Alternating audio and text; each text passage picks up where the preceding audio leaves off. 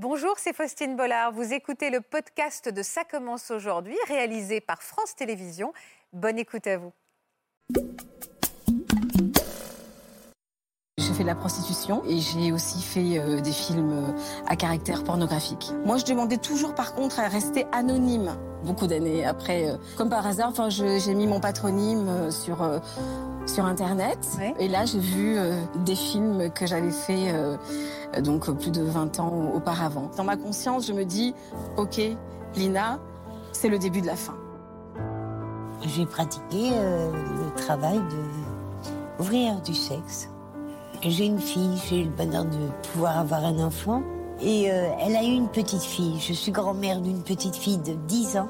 À ce jour, je n'ai pas jamais entendu son rire ni vu briller ses yeux. J'ai droit à des horreurs De la part de qui? De la part de ma fille et de sa famille. Durant toute mon enfance, il y a eu énormément de mensonges sur l'histoire euh, de leur couple. Enfin, mon, mon papa est ma génitrice. Il y avait quelque chose qui n'allait pas. Ce sentiment de rejet, je l'ai toujours senti vis-à-vis d'elle. Et lui, euh, j'apprends qu'il est proxénète. Et petit à petit, euh, on me dit, mais euh, tu crois que quoi? Mais ça en était une, ta mère. Et là, c'était trop.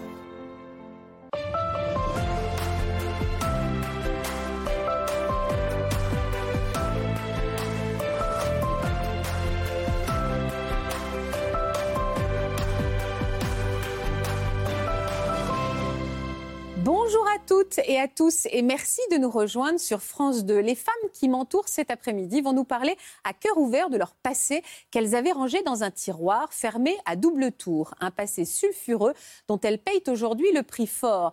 Elles ont été actrices dans des films pour adultes ou se sont prostituées et elles vont nous l'expliquer, cette partie sombre de leur vie qu'elles auraient préféré oublier à jamais, leur colle à la peau. C'est très courageux de leur part d'avoir accepté de venir se raconter ici et c'est évidemment avec beaucoup de bienveillance que nous allons les écouter en compagnie du professeur Carilla. Bonjour professeur. Bonjour. Merci d'être avec nous. Vous me permettez de vous appeler Laurent. Merci.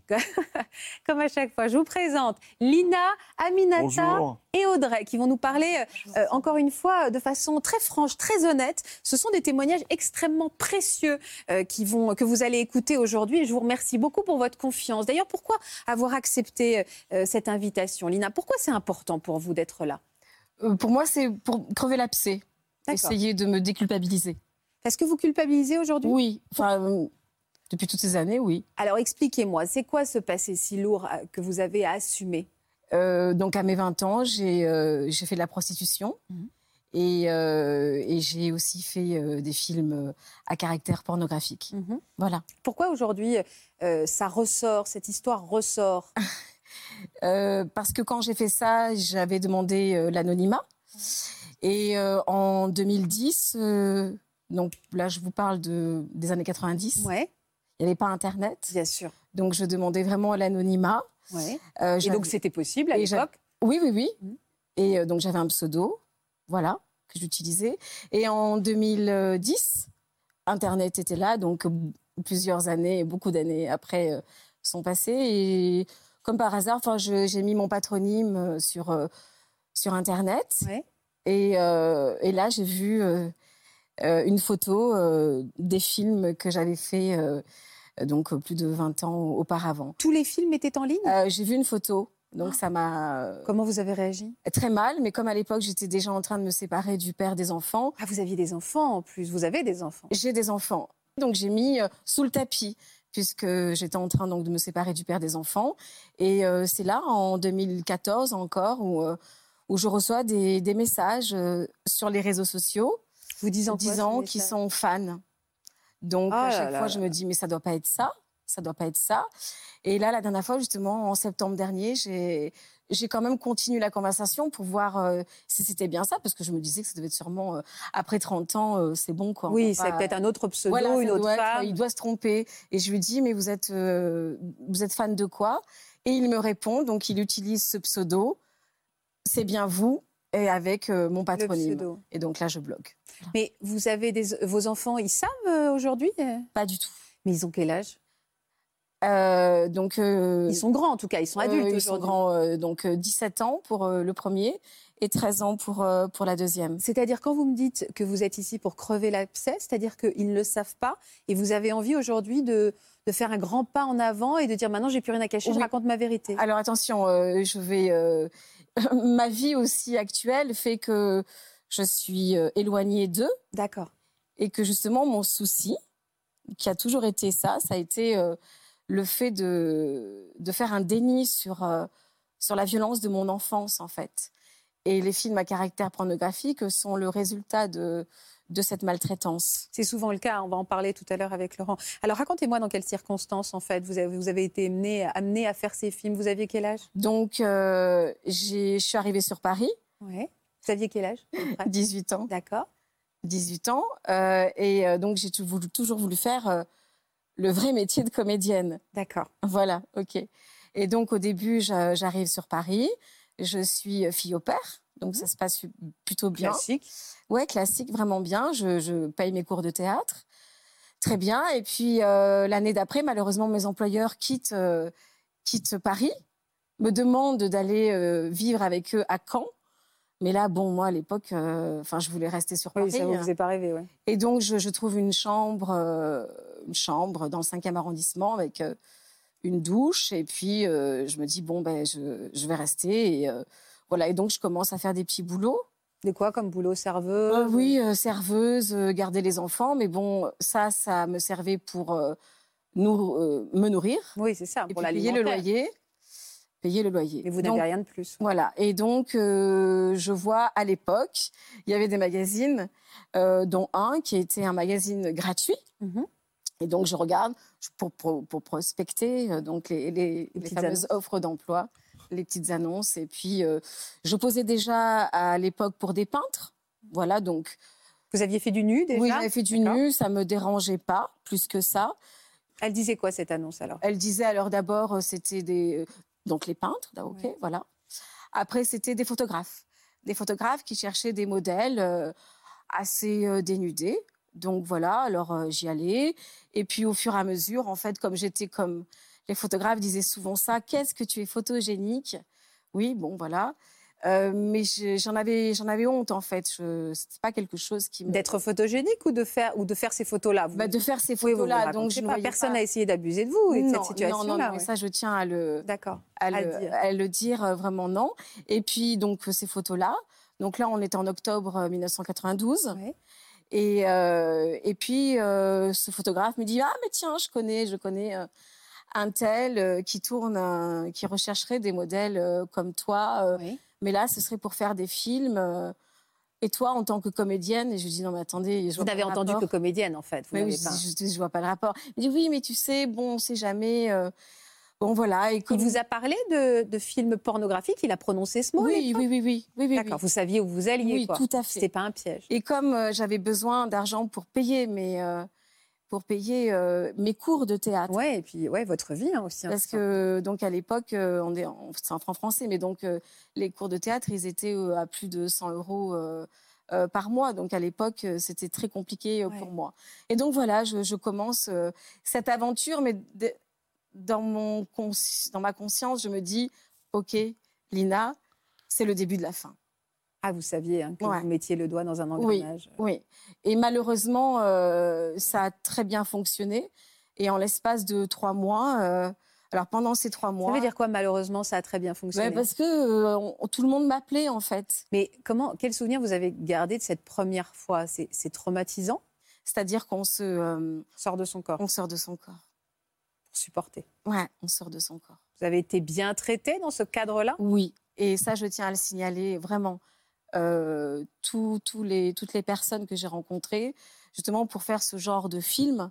Euh, donc là, il fallait, euh, il y avait un dépistage, il y avait aussi les, les préservatifs, tout ça, c'était quand même Hmm. très très bien, si je peux dire. Enfin, c'était Encadré. C'était très bien encadré. Vous avez tourné dans combien de films? Eh bien justement, j'ai une amnésie par rapport à ça. Je ne peux pas vous dire combien de films j'ai fait. Environ? Je dirais, alors c'était, ça s'est fait de décembre 93 jusqu'à mars 92 et jusqu'à euh, mars, non 93, jusqu'à mars 94. Donc je pense que j'ai dû faire une dizaine de films. Mais à chaque fois, c'était des productions toujours plus importantes.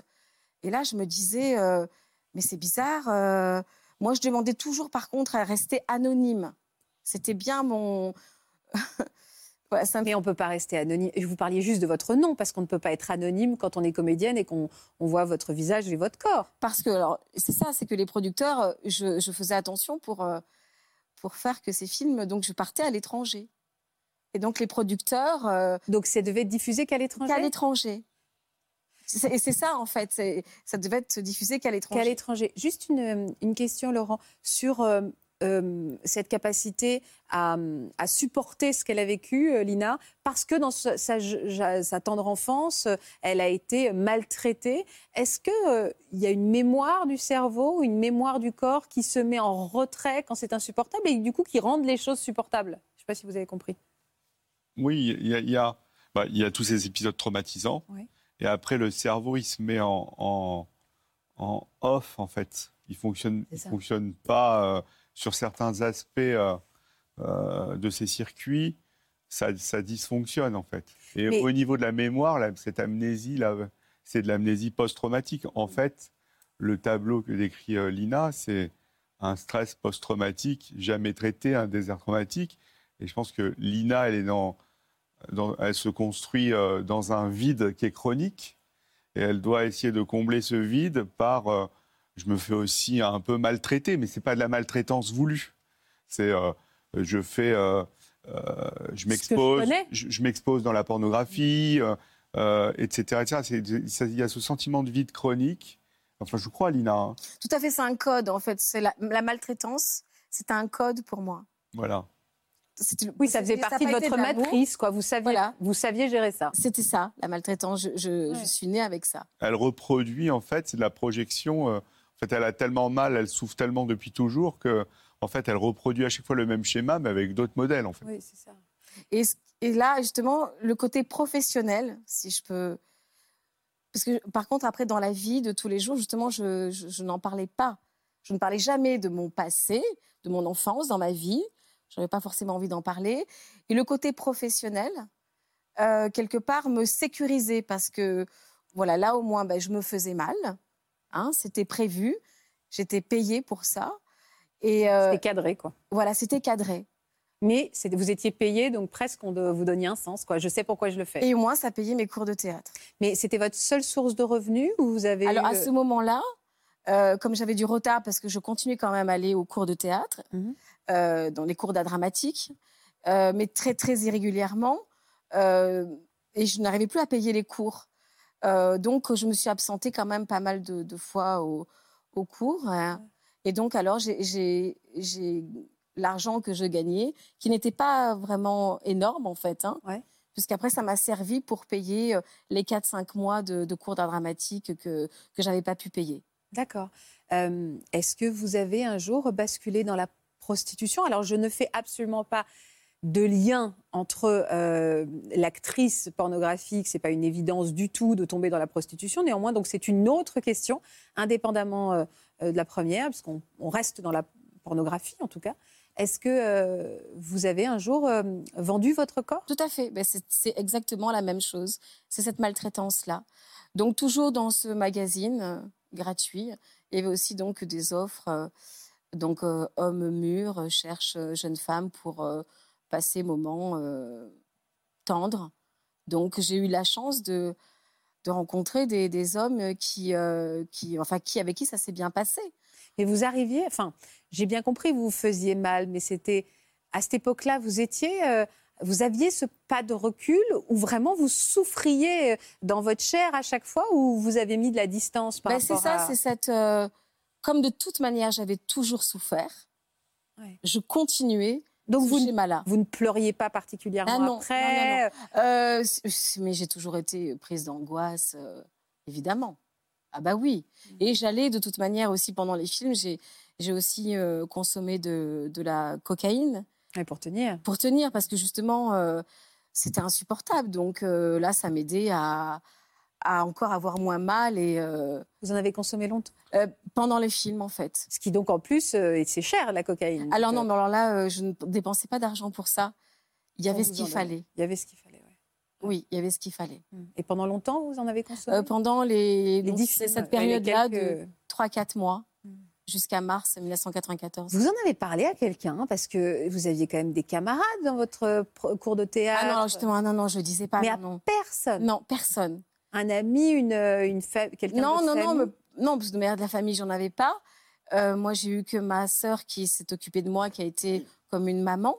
Et à elle, certainement pas. J'allais pas lui dire ça. Ça allait être encore. euh, je voulais pas la faire souffrir. C'est dur de vivre avec ce secret. Vous aviez honte ou pas? Oui, oui, j'ai honte, Ouais. tout à fait. Je- Et encore, c'est pour Oui, ça que parce que vous dites j'ai honte. Je vous demande si Oui. vous aviez honte et vous me dites Ah j'ai oui, honte. oui. Vous avez toujours honte. Oui, c'est justement pourquoi je suis là ici. Je voudrais en fait arriver à, à un dire au passé. reprendre, euh, reprendre la main sur votre histoire. Ouais. À quel moment vous avez arrêté toutes ces activités? Alors, euh, donc là, ça fait 3-4 mois que je fais ça. Euh, je vois que ces productions sont de plus en plus importantes.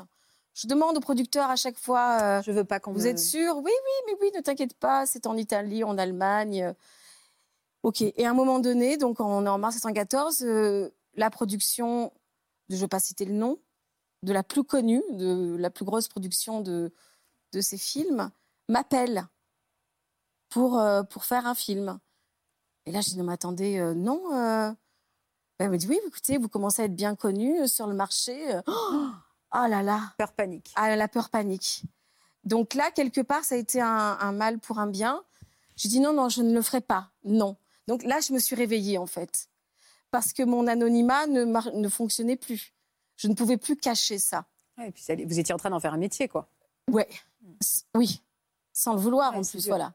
Et mon frère, qui à cette époque-là est venu aussi me rejoindre sur Paris, avec qui j'ai pas des rapports, euh, on va dire, euh, normaux, enfin, voilà. Euh, ce ne sont pas des, euh, c'est pas un- des liens euh, Affectif. affectif. Il m'appelle et il me dit euh, Lina, euh, je sais ce que tu es en train de faire.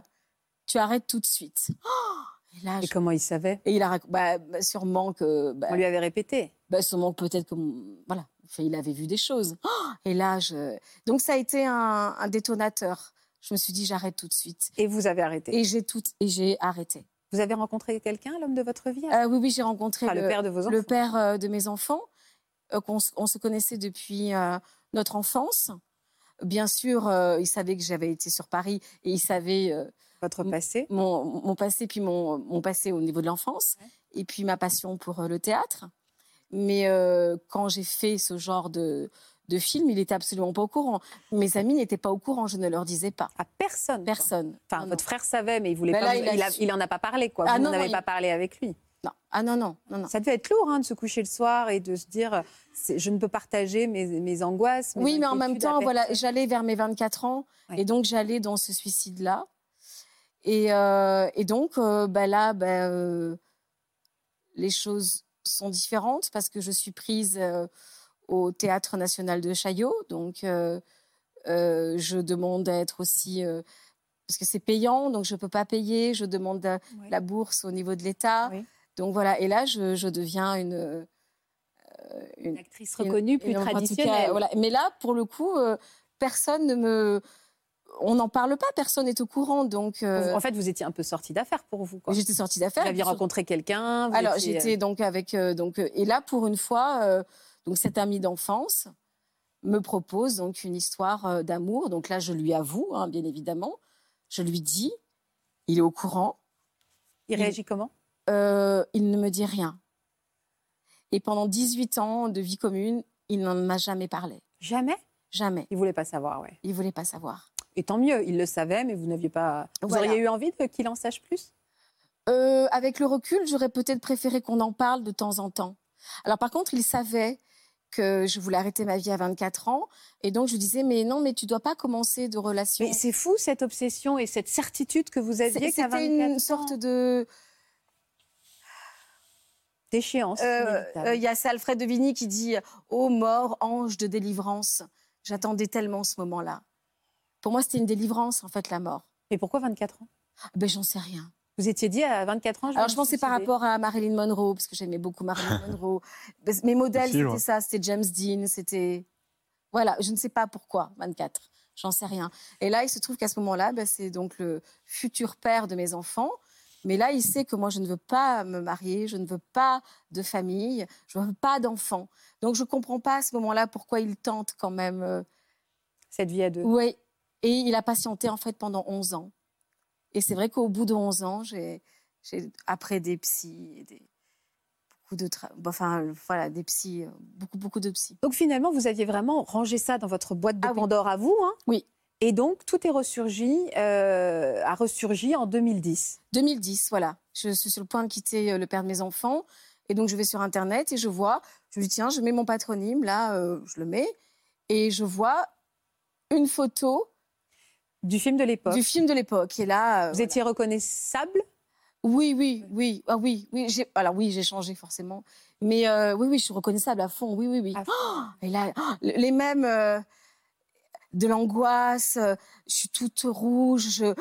Oh là là, je... là, mon Dieu, c'est pas vrai, c'est pas vrai. Ouais. Et donc, je, par contre, j'en parle pas. Je... Mais comme vous étiez en train de vous séparer, vous avez décidé, là encore, de mettre une- Oui. un voile sur cette boîte. oui, on je me dis, ouais, c'est rien, c'est parce que j'ai du mal voir. Jusqu'à ce que ça vous rattrape à nouveau Voilà. en 2014. Alors, euh, oui, c'est ça. Enfin, en- là, maintenant, en 2022, en septembre. À euh, 2022, ouais. Là, maintenant, le 14 septembre. euh, Et c'est donc là que vous avez pris la décision, enfin, vous, êtes donc euh, éloigné de vos enfants pour des raisons familiales? Oui, oui, enfin ça, ça fait partie justement des.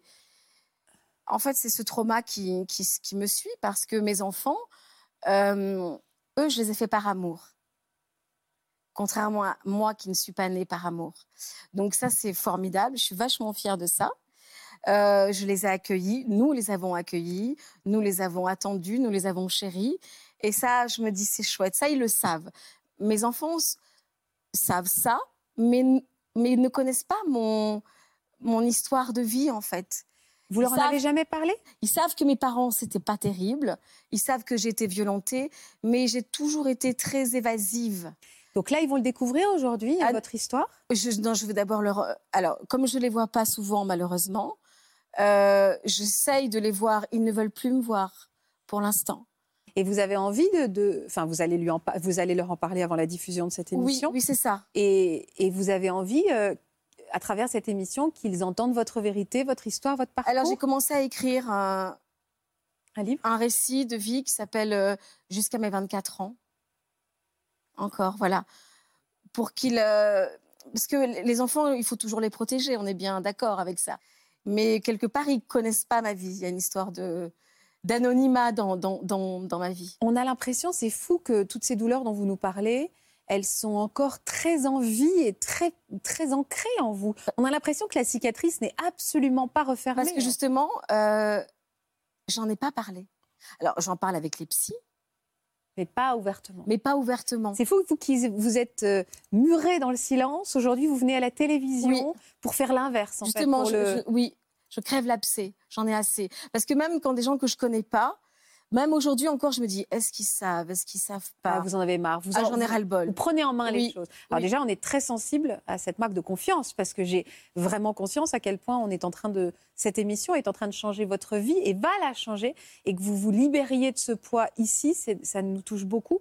Et, euh, et j'espère que nos téléspectateurs vont être euh, très émus par votre sincérité et par votre façon de, voilà, de raconter votre histoire et vont pouvoir aussi à leur tour vous envelopper et, accueillir votre parole avec, avec douceur. C'est important. Qu'est-ce qui vous aiderait à aller mieux aujourd'hui, Lina? Vous voudriez que vos enfants reviennent à vous? De quoi vous avez besoin et envie? Bien justement que, que ce passé devienne euh, normal, que j'en parle euh, normalement. Banal. Mais, mais pas, je ne parle pas que des films à caractère pornographique, je parle de, de ma violence aussi. Parce que quand on est des fois avec des gens qu'on connaît plus ou moins, on a toujours du mal quand j'entends aujourd'hui Ah, mes parents, ma mère est extraordinaire. Ah, C'est Euh, dur de dire que la sienne n'a pas ah, mais été. pas du tout. Voilà, voilà ma, m- ma maman et mon papa, ils ont fait ce qu'ils ont pu, mais c'était des parents défaillants. C'est encore là. à vif. ouais, Donc à un à moment vif. donné, il faut le transformer, il faut, euh, il faut que ça devienne un peu. Et là, vous, vous prenez les devants, en fait. Oui, c'est ça. on est vraiment, c'est une, une- un courage énorme hein, d'avoir gardé ça en soi. C'est vraiment prendre son destin en main, et ça peut aider, ça, Oui, ça peut aider. pour enrayer Oui, ça la peut, spirale. bien sûr, ça peut aider à se dire euh, je vais modifier euh, certains axes de mon comportement, de ma vie, etc. Et, et euh, faire, faire tomber euh, ce déni finalement, euh, tout ce que j'ai caché. Bien sûr, ça peut aider, ça permet d'avancer. Souvent, il faut aussi se faire quand même un peu aider parce que tous les traumatismes quand même restent enfouis et, et même si on arrive à en, gommer certains, il, peut rester des petites séquelles et des cicatrices qui restent encore ouvertes. Quoi. Mais ça peut être un premier pas de venir ici. Tout à fait, ouais. Bah, une démarche thérapeutique. C'est comme si vous. Un vrai laboratoire psychologique, quoi. En fait, il faut vraiment le dire. Vous venez le dire en une fois mm. à tout le monde. Oui, c'est bon. Voilà. Maintenant, ça suffit. Oui, ouais, voilà. J'en ai assez. C'est bien, c'est bien. Non, mais c'est cette Bravo. Merci. Bravo, ouais. Cette honte aussi par rapport à mes parents, tout ça. Euh. Aminata, vous êtes touchée par le discours de Lina? J'admire beaucoup ce qu'elle a fait. Je suis vraiment admirative parce que pour moi, c'est plus difficile de faire des films parce qu'on ne sait pas où ça va. On est comme ça. Vous avez été confronté à votre identité quoi, dans ces films. C'est pas du tout le même travail que de la prostitution. Quel est ce passé, vous, qui, euh, qui est revenu, qui a ressurgi à la surface? Le passé, j'étais une des prostituées, une des célèbres femmes de, du Gay Paris. Hmm. Les petites femmes de Paris, rue Saint-Denis. J'ai pratiqué euh, le travail de ouvrir du sexe. Un peu psychanalyste à l'occasion. Comment ce passé vous porte préjudice aujourd'hui? Pourquoi vous êtes venu nous en parler? J'ai une fille, j'ai eu le bonheur de pouvoir avoir un enfant en 94. J'ai pas le droit de dire son prénom. Et euh, elle a eu une petite fille. Je suis grand-mère d'une petite fille de 10 ans. Je ne dirai pas non plus le prénom. À ce jour, je n'ai pas jamais entendu son rire ni vu briller ses yeux. Euh, je le ressens comme une profonde injustice, ne me considérant pas comme une mauvaise personne. Vous ne connaissez pas votre petite fille? Non. Parce que vous aussi, aujourd'hui, cette émission, vous attendez qu'elle arrive dans les, euh, devant le regard de votre fille pour qu'elle comprenne votre histoire qu'elle et peut-être lui ouvrir votre qu'elle s'ouvre qu'elle ouvre son cœur? Qu'elle comprenne. Je sais elle peut pas comprendre pendant une émission mais euh, déjà qu'elle qu'elle accepte de me pardonner si elle me reproche quelque chose. Bah, vous elle, elle vous a pas dit, parce que vous avez coupé les ponts avec votre fille depuis combien de temps? La dernière fois que je l'ai vue, elle avait 17 ans. Elle s'était réfugiée chez moi. Alors, on va revenir un petit peu en arrière pour comprendre à quel moment justement vos, vos chemins euh, ont été euh, éloignés. comment vous êtes rentrée dans la prostitution, vous? Comment J'ai rencontré un proxénète au Palace, à l'ouverture du fameux bar Le Palace à Paris. Euh, donc, il m'a mis un marché en main, il m'a expliqué. Moi, j'avais une vie qui ne me convenait pas. le travail que je faisais ne correspondait pas à mes études. J'étais, euh, j'étais dans les cuisines. À l'époque, il commençait à ouvrir dans les restaurants, des restaurants dans les grandes surfaces. D'accord. Voilà, alors j'étais dans les cuisines et en fait, euh, je faisais des litres de mayonnaise et des centaines de tartelettes, quoi, avec une charlotte sur la tête. D'accord. C'était pas du tout mon but. Je voulais devenir journaliste, reporter plus particulièrement. Et, euh, il vous a proposé quoi cette Il m'a proposé de travailler pour lui. Je lui ai expliqué que ma vie, en fait, euh, telle que telle qu'elle était, j'y renonçais. Je, je, décidais de renoncer à vivre. Et il m'a proposé de travailler comme prostituée pour lui, enfin avec lui. Et j'ai demandé à réfléchir. Je suis rentrée chez ma grand-mère. J'ai demandé trois jours de réflexion. Et trois jours après, je suis partie pour Paris. Et je suis allée le rejoindre dans son restaurant. On ne dira pas où. Et euh, tout est silence. Il y a beaucoup de silence sur nos histoires. Ça, c'est pas facile. On a la omerta sans l'avoir, euh, sans avoir signé. Quoi. Et donc, j'ai accepté son marché tout en lui disant que, euh, étant donné que je, je, ne, je ne voulais plus vivre, je ne souhaitais plus vivre, je lui offre, je lui prêtais ma vie, je ne l'offre pas, je le prête. C'est-à-dire que quand je voudrais la reprendre, je la reprendrai, c'est ce qui s'est passé. Qu'est-ce que vous vous souvenez de la première fois où vous avez donné votre corps pour de l'argent? Oui, j'ai fait mes classes sur un parking de routier à l'entrée de Lyon avec euh, bon, des voitures, des camions qui s'arrêtaient. Il y avait une femme plus âgée que moi, là, qui m'a expliqué vite fait euh, qu'il fallait euh, avoir du sopalin, une bouteille d'eau. Et à l'époque, on n'utilisait pas encore les préservatifs. Donc, il y avait une technique. Vous n'avez pas renoncé parce que c'était effroyable? Non, déjà, de toute façon, je savais que je ne rentrerais pas. Je voulais survivre. C'était ma question, une question de survie pour moi. Ou j'acceptais, j'avais, j'avais accepté, donc euh, je faisais.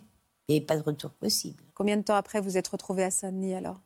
Combien de temps après retour? Après, après ce, ce, ce- Ah oui, après d'abord, je suis allée continuer mes classes à Marseille, sur le Prado, où j'avais jamais mis les pieds, je ne connaissais personne, j'étais à l'hôtel. Et puis j'ai eu des problèmes avec mes collègues euh, et la police. Donc, on- comme je travaillais bien, que j'étais docile, j'ai gagné une place à Paris, rue Saint-Denis, ce qui n'est pas évident. Au- En haut de la rue, à l'époque, c'était quand même euh, quelque chose de- de prestigieux. Pourquoi vous avez gagné une place? Quoi? parce qu'on la gagne, sa place. La façon dont on se conduit. C'est-à-dire, euh, pas raconter à la police qu'on Oui. a un marlou derrière, euh, pas dire combien on gagne, pas dire rien. La l'omerta, comme on peut. Combien, combien de clients vous aviez par jour? Euh, ça dépend, euh, 20 à 30. Comme j'étais très jolie et, et ouais, je travaillais beaucoup, parce que je, voilà, je travaillais beaucoup. Mais vous aussi, vous, vous, étiez, vous sortiez de vo- votre corps pour supporter ça? Sortir de mon corps, en fait, je le fais depuis toute petite. J'ai été martyrisée à l'âge de deux ans. Je suis. Hmm. Hmm. J'ai créé des, des, des barrières, quoi, des cloisons. Oui, c'est ça, c'est pareil que Lina. hein. Mm. Combien de temps vous avez tenu ce, ce- ce- ce rythme euh, infernal? Jusqu'au 1er mai 80. Qu'est-ce qui s'est élection passé François Mitterrand. Pourquoi? J'ai rencontré euh, un client qui était sympathique, qui m'a proposé de partir en- au Maroc avec lui pour euh, faire un enfant. Et j'ai toujours eu un rêve d'enfant. C'était vraiment pour moi, c'était quelque chose de très important, la maternité. Et malheureusement, on a eu un accident de voiture à la sortie de Casablanca. euh, et il avait fumé un peu trop le- les herbes locales. Et Oui. Voilà, la- notre amour, c'est. Voilà, n'a pas supporté l'épreuve. Moi, si. Sinon, je ne serais pas là aujourd'hui. Et par la suite? Par la suite, il a fallu que je reprenne, que je me débrouille, donc euh, c'est compliqué. hein. Qu'est-ce que j'ai fait après? Il va falloir euh, écrire un livre. hein, je. Quand est-ce que vous avez rencontré le père de votre fille? Mhm. C'était une, histoire... C'était une on- histoire d'amour? On a encore un, un sauvetage. Plus ou moins. Disons que je voulais y croire. En, ma fille est née en 94. Je venais de rencontrer son père. Je revenais de- du sud de l'Espagne, de sud de l'Espagne et auparavant, j'avais été jusqu'à l'Algérie avec mon dernier proxénète qui, euh, qui avait deux enfants et qui était veuf. Et on revenait donc d'amener les enfants en vacances et sur la route, euh, il y avait une fête autour, une fête euh, foraine. On jetait des anneaux autour des lots pour les gagner. Il a gagné six bouteilles d'alcool. Et comme on était toxicos, on, était, on prenait de l'héroïne avec lui, il prenait de l'héroïne. Et euh, il a- on a bu de l'alcool pendant tout le chemin, si bien que la police, au bout d'un moment, elle a arrêté la voiture. Et il a fallu à ce moment-là que je trouve des chauffeurs pour nous ramener la voiture jusqu'à Paris. Alors on allait en bord de la route et avec ma bonne mine en, en cherchant des chauffeurs. Alors, et quand on est arrivé à Châteauroux, c'est le père de ma fille qui s'est présenté pour me secourir, D'accord. le vaillant chevalier. C'est là où vous l'avez rencontré. Voilà. Il a menti sur son âge, je précise. Parce que ma fille n'a pas dû comprendre que mon- son père est 10 ans de moins que moi. Mais à l'époque, il m'a dit qu'il avait 30 ans comme moi. Ah, il en avait. Il en avait 20. Euh, à l'arrivée de votre fille, est-ce que vous avez vous êtes dit que vous alliez changer de vie euh, radicalement? Ou pas? Ben, je me suis dit, pour moi, c'était une autre vie, oui. J'étais à la campagne, j'étais tranquille. Vous étiez avec son père, vous avez vécu J'étais avec son père. D'accord, vous êtes restée resté 9 ans avec avec lui. le papa. Ah d'accord, donc là tout d'un coup c'était du passé en fait. Cette histoire était du passé. Vous étiez avec votre petite à la campagne, vous étiez un peu sereine. Oui, oui, tout à fait. Puis je voulais, j'avais des projets, quoi. Je voulais travailler, euh, chercher ce qu'il y avait autour. J'ai une formation de réceptionniste d'hôtel. Je m'étais dit que je trouverais peut-être du travail sur place ou même apprendre autre chose. Bah, vous étiez donc je me suis revenu, euh, inscrite en droit au Châteauroux. vous étiez revenu sur euh, sur euh, voilà sur quelque, une autoroute plus Oui. traditionnelle. Qu'est-ce qui vous a séparé de votre fille, Aminata? Ce qui m'a séparée déjà, c'est que j'ai pas pu l'élever. Je n'étais pas en condition, j'avais une psychose, on me donnait beaucoup, beaucoup de médicaments. Et euh, je n'étais pas en mesure de faire les nuits d'un bébé. En plus, euh, en prenant des somnifères, euh, je ne pouvais pas, et des neuroleptiques, j'avais pas euh, à haute dose, hein, à haute dose. Donc j'ai demandé, et son père m'a dit qu'il n'était pas d'accord pour m'aider, absolument pas, absolument pas. Alors là, euh, ses parents qui m'avaient accueilli chez eux étaient, des gens, euh, on ne peut mieux, hein, des, des gens charmants qui m'ont accueilli, mais tout en sachant que j'étais une prostituée, donc j'étais un peu la bête curieuse. Et j'ai décrit sur le conseil de l'assistante sociale de la région, j'ai écrit à la juge des enfants lui expliquant ma situation. La juge aux affaires, juge des enfants, ça s'appelait à l'époque. C'est terrible comme nom, juge des enfants. Peur. Et j'ai expliqué ma situation. Malheureusement, euh, j'ai- oui, j'aurais peut-être pas dû lui dire que j'avais été enfant martyr, que j'avais été kidnappée à l'âge de deux ans et qu'on m'avait retrouvée en lambeaux, six mois après. Là, il a été euh, mis dans les rapports que, d'ailleurs, bon, ils ont mené une enquête de voisinage, hein, c'est ce qui se fait. Euh, il a été écrit que je voulais apprendre la prostitution à ma fille, Ah oui. c'est-à-dire à un bébé, quoi. Donc Bien vous sûr, avez été, vous avez- on vous l'a enlevé. hein. Et que, euh, étant donné le rapport psychologique, étant donné que j'avais été enfant martyr, j'étais susceptible de reproduire le schéma Oui, sur ma oui, oui, fille. Ça arrive aussi qu'on puisse faire le contraire. On n'est pas condamné quand on est martyr. Vous avez été séparés combien de temps de votre fille à ce moment-là? Toute sa vie jusqu'à ses 27 ans. J'ai 17 ans. Vous avez jamais revu votre fille? J'ai- si, j'ai eu des visites euh, quand j'ai quitté son père. Je me suis rendue dans, dans une autre ville, parce qu'elle habitait à la campagne. Et quand j'ai quitté son père, j'avais des visites. On m'a proposé des visites avec une éducatrice. Ouais. Mais c'était la catastrophe. hein. Vous pouviez pas l'approcher? Ah non, c'était épouvantable. J'avais cette étrangère qui venait chez moi, qui s'asseyait au bout de ma table de salle à manger et qui ouvrait ses cahiers et qui écrivait des trucs pendant que moi, je n'avais pas dormi de la nuit et que ma fille, elle, elle était complètement la pauvre. La pauvre, dans quel état il l'avait mise Elle a. Vous l'avez pu vu de. Vous avez été vraiment séparés d'elle à quel âge? Donc, euh, quand elle avait 12 ans, j'ai arrêté les visites à domicile. J'ai demandé à arrêter. J'ai dit que ce pas des conditions acceptables, ni pour elle, ni pour moi, ni. C'est affreux, quoi. Je ne veux pas de ça. Et euh, à quel âge de 14 ans, elle m'adressait un courrier en me disant que de la laisser s'épanouir, de la laisser en paix, de de plus intervenir dans sa vie. Elle avait des paroles d'adulte, des mots d'adulte. Ah, Elle avait grandi tôt, elle aussi. Et j'ai, j'ai senti son discours, ça m'a un peu interloqué, mais je ne voulais pas m'imposer à elle. Et j'ai eu tort. Une amant, ça, ça doit s'imposer, même si c'est pas facile, c'est pas bien, c'est pas forcément l'idéal. On doit s'imposer dans la vie de ses enfants. C'est l'erreur que j'ai faite à ce moment-là. Je lui ai dit que j'acceptais, que je comprenais tout à fait qu'elle veuille vivre une vie euh, sereine. Oui, c'est ça. Ouais, mais C'était pour la protéger que vous faisiez ça, justement. Absolument, Bah oui, bien sûr. bien sûr. Elle est revenue plus tard vers vous? Elle est revenue à 17 ans, il l'avait placée au bout de ma rue dans un foyer de jeunes filles. Après l'avoir placée dans, à 14 ans dans une famille d'accueil et, et m'avoir enlevé les droits parentaux puisque je ne faisais plus de visite avec Ah. elle. Et là, elle- quand elle est revenue vers vous à 17 ans, elle vous a dit quoi? Elle est venue en pleurant et maman. Et là, vous vous êtes réconciliés? Enfin, pas réconciliés, vous êtes Réconciliée, rapprochés, ça pardon. s'est bien passé. Je vivais avec mon nouveau compagnon, avec qui j'ai vécu dix ans. Albert l'a pris comme une, sa fille. Elle avait plein d'amis, elle, avait, elle voulait mener une vie de jeune fille, mais un peu dissolue quand même. Qu'est-ce qui va à nouveau vous séparer? Albert est décédé malheureusement un mois après, brusquement.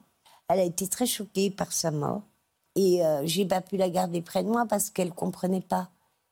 Elle comprenait pas que tout d'un coup, il n'y ait plus Albert, quoi, aussi. Elle avait en même temps plus de référence masculine. Moi, elle voyait que j'étais fragilisée. Elle m'a dit qu'elle partait en vacances. Elle- Il y a une de ses amies qui était enceinte, euh, très enceinte, beaucoup. qui est venu la chercher en voiture et je n'ai jamais revu ma fille. J'ai appris plus tard que j'étais grand-mère. Et c'était à combien de temps, ça? Ma petite fille va avoir 10 ans. Ouais. Hmm. Et au mois de février. Et donc, euh, il y a 10 ans. Et vous avez des photos Vous avez, vous avez jamais aucun contact, ne serait-ce J'ai eu que des contacts sur Internet. Mais avec sa mère? Oui, avec ma, mère, avec ma fille et avec. euh, J'ai vu des photos de ma petite fille. Les enfants de mon quartier ont pris, m'ont prise en pitié et ils m'ont ouvert un compte Facebook. Hum. J'ai droit à des horreurs hein, De la part de qui? De la part de ma fille et de sa famille. Oui, elle vous a dit des choses difficiles. Euh, Donc aujourd'hui, les liens sont totalement rompus. oui, Et c'est pour ça que vous êtes là, en fait. Pour lui dire quoi? Lui dire euh, d'abord que je l'aime. C'est normal, toute maman aime son enfant. Et j'aimerais bien que. Je suis contente qu'elle soit devenue maman.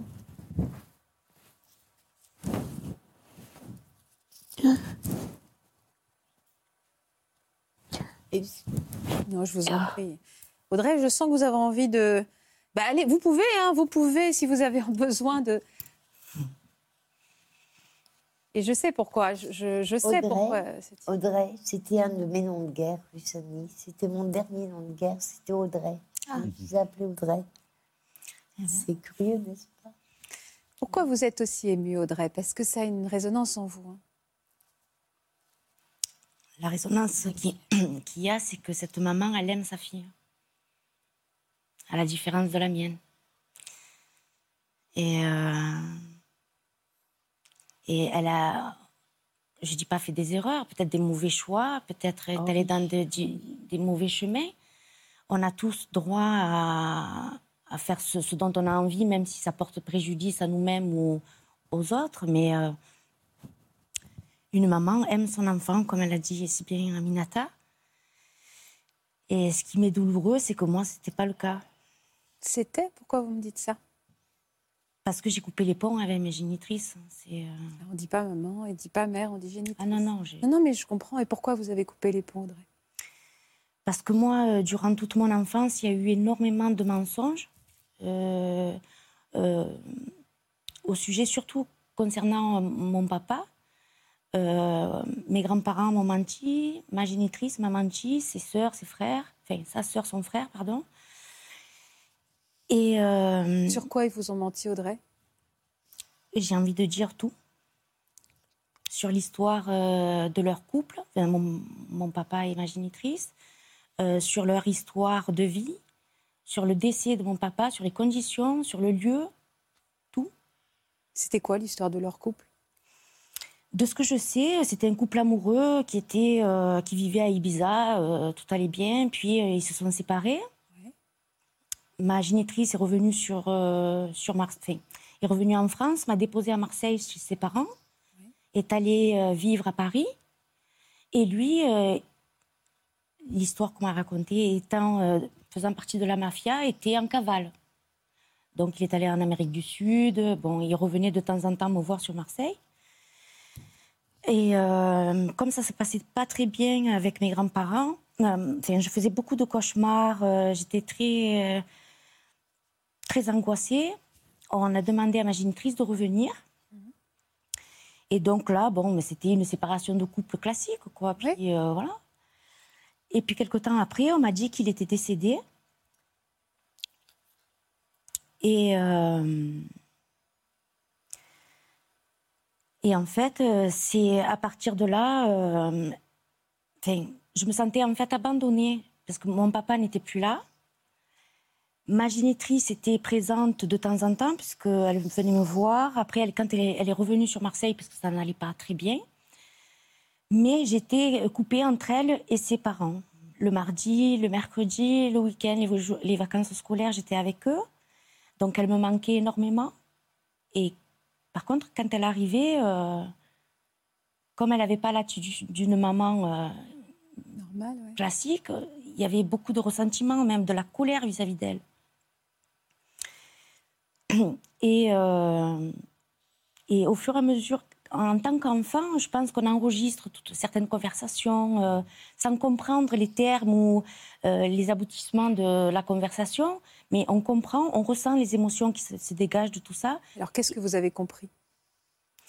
Il y avait quelque chose qui n'allait pas. Il y avait quelque chose qui n'allait pas. On fêtait plus la fête des pères. Euh, mon père était, est en Corse. Dès que mon grand-père voyait un avion passer, ah, ben, c'est encore ces cons de Corse qui rentrent chez eux. Puisque c'était un couple de base, mes parents, il n'y avait pas de raison d'avoir autant de ressentiments. Enfin, et toute petite, je fouillais dans les placards. Je, je savais qu'il y avait un Il y truc avait qui un allait secret pas. de famille. Ma fille faisait pareil. Ah oui? Quand elle est venue chez moi, elle a tout fouillé, les papiers, les Oui, il y avait- tout. tout. Il y avait un secret de famille. On ne le sait pas, on le sent. Et qu'est-ce que vous avez découvert alors? Alors petit à petit, ben, j'ai découvert qu'en fait, euh, donc de base, mon papa était mort d'une crise cardiaque, euh, était décédé aux États-Unis, enterré là-bas. Donc euh, j'ai 48 ans, euh, j'avais j'avais 4 ans lors des faits, je me rappelle encore des cauchemars que je faisais à l'époque. Et euh, plus tard, ben, j'ai appris qu'en fait, c'était un suicide. Et qu'en fait, il était tout simplement enterré à quelques kilomètres de chez moi, à Marseille et non pas enterré mais incinéré Et qu'est-ce que vous avez découvert? Sur? Votre mère, votre génitrice, pardon. Et euh, ben, en fait, euh, bon, déjà que je pouvais pas lui faire confiance. Que, euh, en fait, plus ou moins, elle avait une attitude bizarre vis-à-vis de moi. ce sentiment de rejet, je l'ai toujours senti vis-à-vis d'elle, enfin, vis-à-vis de moi. Quand moi j'ai eu mon enfant, j'ai bien compris qu'il y avait une différence entre un, un état aimant de maman bienveillante et euh, elle voulait s'accaparer ma fille. Et donc on sentait aussi qu'il y avait encore quelque chose à, à cicatriser. Et en fait, euh, ah, excusez-moi, j'ai perdu le. Non, je vous en prie. Et je vous demandais qu'est-ce que vous avez découvert de son passé? Ben, en fait, comme je cherchais absolument, parce que le, le- le suicide de mon père, c'est pareil, c'est encore, euh, j'ai une conviction qui n'est pas la même que la vérité. J'ai continué à chercher pour savoir dans quelles conditions il était parti. Et là, euh, en retrouvant certains de ses proches, euh, j'ai appris quelque chose dont je cherchais même pas. Euh, on m'a dit, parce que étant de la mafia, on se fait déjà une idée du personnage comme il m'a toujours manqué, je l'ai idolâtré. On pouvait me dire tout et n'importe quoi, ça restait mon père. Et donc, j'apprends qu'il est proxénète. Je me dis, ça devait être le couple chef, entre guillemets. Mais rien ne m'effleure, mais c'est pas grave, mon père, c'est que c'est mon père. Et petit à petit, euh, on me dit, mais euh, tu crois que quoi? Mais ça en était une, ta mère. Ah, je me dis, mais c'est pas possible mon père élégant euh, et tout comme ça, il n'aurait pas choisi une de ses employées pour faire un enfant et il aurait choisi une, personne sortie de ce milieu, je suppose. Mais ça, j'imprime pas. Je, je crois que je suis pas prête à accepter euh, pas la situation, attention. hein. Encore ce, ce mensonge supplémentaire de sa part. Et puis, donc là, je me dis, non, c'est pas possible, il faut que je, je contacte quelqu'un d'autre. Et, euh, et au téléphone, j'ai dit, mais je crois que c'est bien ce qu'on m'a dit. Et le oui est sorti tellement d'une évidence, mais flagrante, que là, je me suis dit, non, mais c'est bon, c'est ça.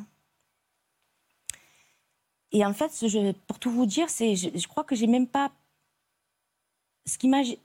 C'est pas tant euh, ça qui m'a gêné, le, le- le- la problématique de ce qu'elle m'avait euh, Caché. caché, mais ça faisait encore deux mensonges supplémentaires sur sa personne et sur encore le, le décès de mon papa. Et là, c'était trop. Donc, j'ai essayé de lui, en, de lui en parler une énième fois. Et sa dernière réponse a été de, de me dire euh, Écoute, laisse-le tranquille, ton père. Bon, ça fait 40 ans qu'il est décédé. Je pense que ça fait très longtemps qu'il est tranquille. Euh, les gens qu'il ne faut pas déranger, ce sont les vivants. Et donc, j'ai compris. Et vous avez rompu les liens? Oui, parce que la connaissant, euh, je sais qu'elle se serait, euh, elle serait obstinée à rester dans son mensonge, même avec euh, la vérité sous les yeux. Mm. Et je savais pertinemment que si elle s'obstinait à rester dans son déni, alors que moi, je m'obstinerais à vouloir la vérité, on risquait d'en arriver à un drame. Donc vous avez coupé. Et j'ai coupé. Et là, aujourd'hui, en même temps, vous êtes bouleversé par euh, vous rapprocher, euh, même physiquement, d'Aminata, alors que vous êtes dans la position de sa fille, finalement. Enfin, je. On a, on a les mêmes positions. Par contre, je ne sais pas si on a la même idée. Euh, cette fois-ci, je vais em- employer le terme maman. Parce qu'Aminata, quoi qu'elle ait fait, euh, vous voyez, elle, a- elle pleure sa fille, elle la recherche, elle va au contact. Votre génitrice ne vous pleure pas? Non. Et vous, elle vous manque? Une maman me manque. Parce que, si vous préférez, bon, j'ai eu mon enfant, ma fille aussi. Et au début, quand j'ai appris tout ça, j'ai dit c'est pas possible. Il ne faut pas qu'elle reste elle aussi dans ce contexte euh, euh, négatif de mensonges. C'est pas possible. Il faut qu'elle, elle soit euh, euh, à la lumière autre part. Puis après, je me suis dit, mais finalement, tu vas faire comme, euh, comme ta génitrice, tu vas la couper d'une partie de sa famille euh, sans lui demander son avis, sans quoi que ce soit.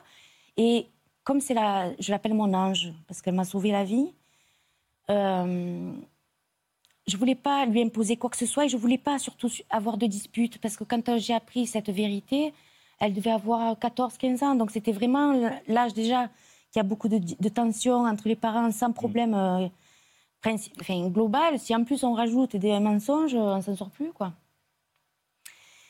Donc je lui ai- j'ai laissé, euh, j'ai laissé continuer à voir sa grand-mère. Vous êtes en paix avec cette séparation? Comment vous vivez cette séparation? Mal.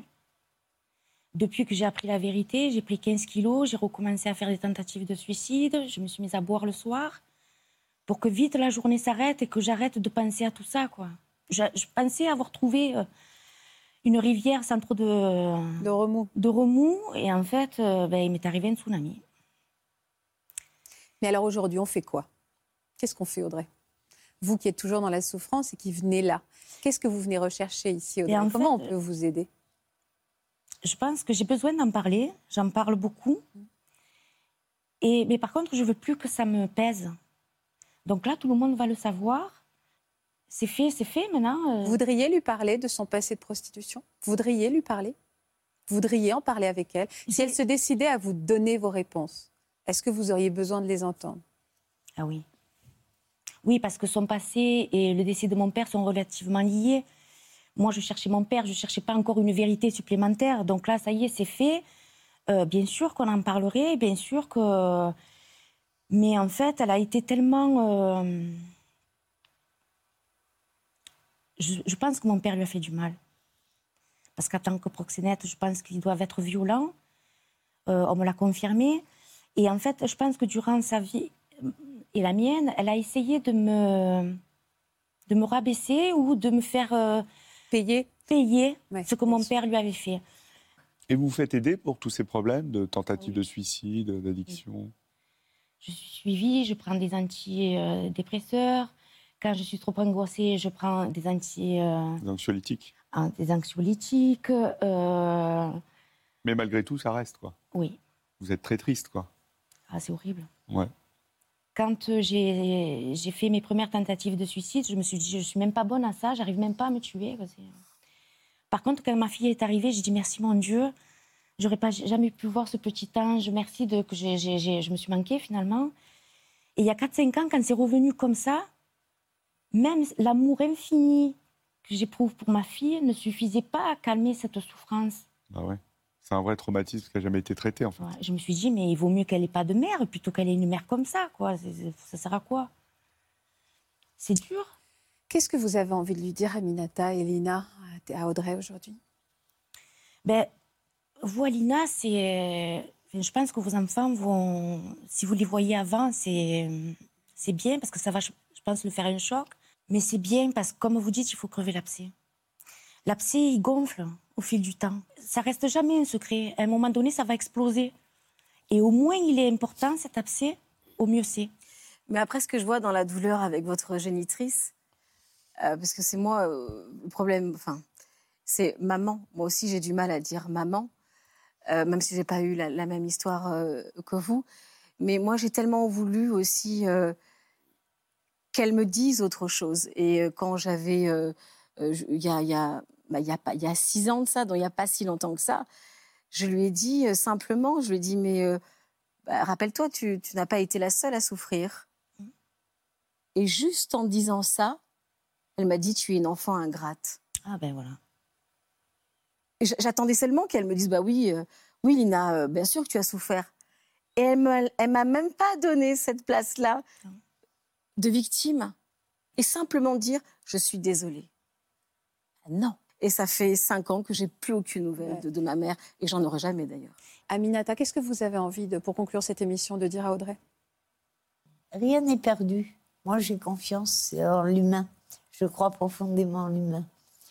Euh, quelles que soient les positions, je comprends la douleur des enfants comme ça, ou les rejets, les, les, mes répétitions de schémas. Ça, c'est, c'est, c'est ce qui va réussir, ce qui me, c'est ce qui me motive pour prendre contact avec ma petite fille. Hein, c'est que il faut pas laisser des situations. Tout, on est tous des humains. On a un cœur, on a mal, on a des parents, pas des parents.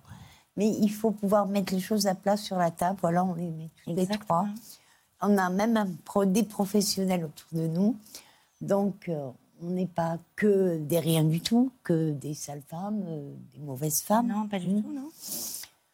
Et donc, euh, voilà, le dialogue, et puis comprendre, essayer de comprendre les gens. Chacun. Il y a des gens qui sont plus ou moins euh, famille, comme on dit, plus ou moins euh, tendres. ou- Mais on ne juge pas la personne sur ce qu'elle fait. Et non. Mm, on- je ne sais pas comment dire. On dit, c'est un humain, c'est tout, comme tout le monde. Ta mère, elle aime autant, elle t'a aimé autant. Ah. Peut-être que, que- qu'est-ce que tu, tu n'es pas dans son tête, tu n'es pas dans son cœur, tu supputes. On va s'arrêter là. Merci en tout cas. Merci beaucoup pour votre confiance. Merci pour cette solidarité, cette, Merci pour cette tendresse entre vous. Et puis j'espère, je suis très fière d'avoir pu en tout cas vous aider à, à prendre la parole, à dire vos vérités, une bonne fois pour toutes. Vous nous tenez au courant, hein, tous.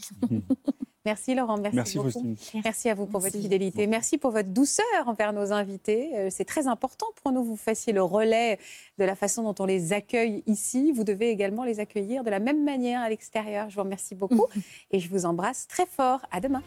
Vous aussi venez témoigner dans Ça commence aujourd'hui. Vous avez découvert que votre conjoint échangeait des messages avec une autre femme et cette aventure sur Internet a détruit votre couple. Vous avez vous-même vécu une relation extra-conjugale virtuelle sans jamais rencontrer cet amant. Avec votre conjoint, vous avez eu chacun de votre côté une aventure virtuelle et cela a renforcé votre couple. Si vous êtes concerné, laissez-nous vos coordonnées au 01 53 84 30 99 par mail ou sur le Facebook de l'émission.